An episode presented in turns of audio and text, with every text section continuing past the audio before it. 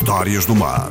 Uma abordagem às profissões, às atividades económicas e às viagens marítimas. Histórias contadas na rádio por gente do mar. Para ouvir na Antena 1. Bom dia, bem-vindos a mais uma Histórias do Mar, manhãs de segunda-feira na Antena 1. Esta semana voltamos a ter como convidado Vítor Caires, homem desde sempre ligado ao mar, já com alguns livros editados relacionados obviamente com o mar. Vem falar-nos hoje sobre as devoções dos pescadores, devoções religiosas, bem entendido. Vítor Caires, bom dia. Que devoções são essas que os pescadores madeirenses têm? Na Madeira em geral, o grande patrono do mar, protetor, é São Pedro. Além disso, localmente, havia tradição na Cancela era Nossa Senhora da Piedade, que é 3 de domingo de setembro. Machico é o Senhor dos Milagres, que é em outubro. Polo do Mar é o Santa Mar. Arco da Calheta é a Nossa Senhora da Vida, que tem uma capela na Feijão do Mar. Ribeira Brava é São Pedro também. Campanário, uma zona agrícola, mas com um pequeno núcleo de pescadores. No Calhau da Lapa era o Senhor São Brás, são Brás era o patrono dos pescadores do Campanário. O Funchal, grande patrono do mar, é além do, do, São Pedro. do Corpo Santo.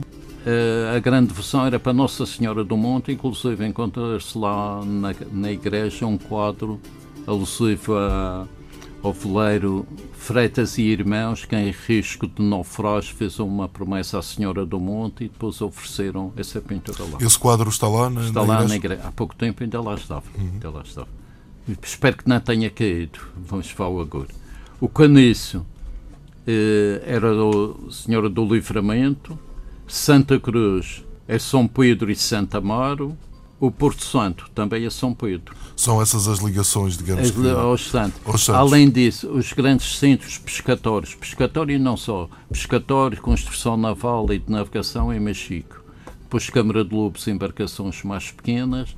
Porto Santo, barcos de maior porte, mas quase sempre eram calafates de Machico que iam lá trabalhar. Uhum. Os Reis Magos têm também uma ligação? Os Reis Magos, é o caniço, o o Porto de Pesca, a localidade de pesca do Caniço, é os Reis Magos, hoje conhecido pela praia. Os Reis Magos era tão importante pesca e a proteção é o Senhor do Livramento que chegou a ter duas padarias e uma mercearia para abastecer os barcos de pesca que dali partiam ou dali descarregavam em especial os de ligação às ilhas desertas com o vento predominante de nordeste que sopra desde a zona do Porto Santo até à Ponta da Oliveira ali naquela zona, a partir da Ponta da Oliveira para o Funchal, o vento afasta-se mais da costa.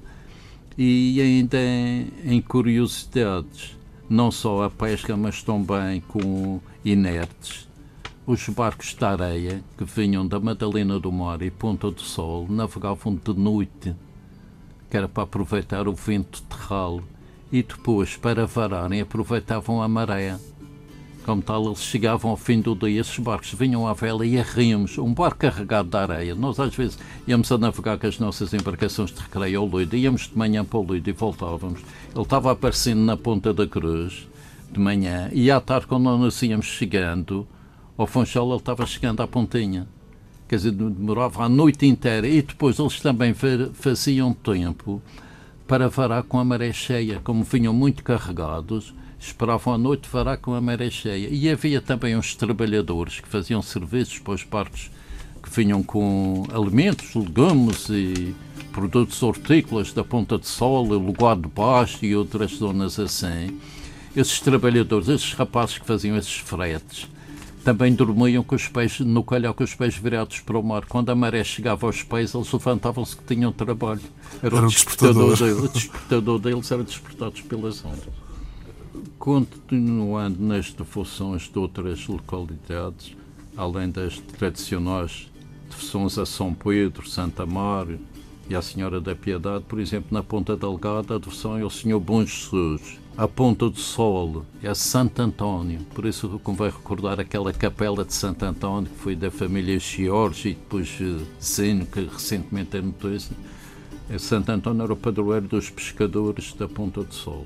É uma ligação curiosa, no mínimo, não é? Curiosa, Santo E o Machico, Machico, além do Senhor dos Milagres, também havia uma devoção a São Roque, que ao primeiro domingo de setembro havia a devoção dos pescadores. Era o Senhor dos Milagres para os aflitos. Para o dia a dia era São Roque e pelo simples não era Santo António da Serra. Os pescadores davam um quinhão, por exemplo, no Cancelo, dão um quarto da liquidação de uma, uma tripulação de um barco de pesca do Cancelo, da Vera da Tradição, e parece que ainda continua, um quarto do vencimento de um pescador, o quartão é para a igreja, para a Senhora da Piedade.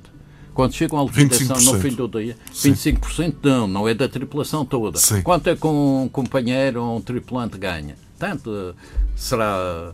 Não sei, não, faço ideia. O salário mínimo ou dois salários mínimos, conforme o peixe ou nenhum. Quer dizer, podem ganhar muito num mês e estar 10 meses sem ganhar coisa nenhuma. Mas o quinhão, quando o barco chega à terra, um quarto do quinhão de um companheiro é para a Senhora da Piedade. E nas outras localidades também. Há sempre um quinhão de, quinhão de um tripulante. Se for 30 tripulantes, não será aquele bolo todo. O referente a um quinhão. Fica para a Senhora da Piedade. E para não haver discussões, ainda voltando à Senhora da Piedade, é sorteado o barco no ano seguinte vai levar o Santa volta à Piedade. Que é, é uma honra. Sim, é sim. por sorteio. É feito um sorteio na igreja e vão os rapazes pela rua a gritar: olha, este ano foi o amarelo, ou foi o, o azul, ou o branco, ou quer que seja. No... Uh, Vítor Carlos, muito obrigado por ter vindo uma vez mais aqui à Antena 1, a esta edição das Histórias do Mar. Havemos de voltar a contar consigo numa próxima oportunidade. Obrigado, bom dia.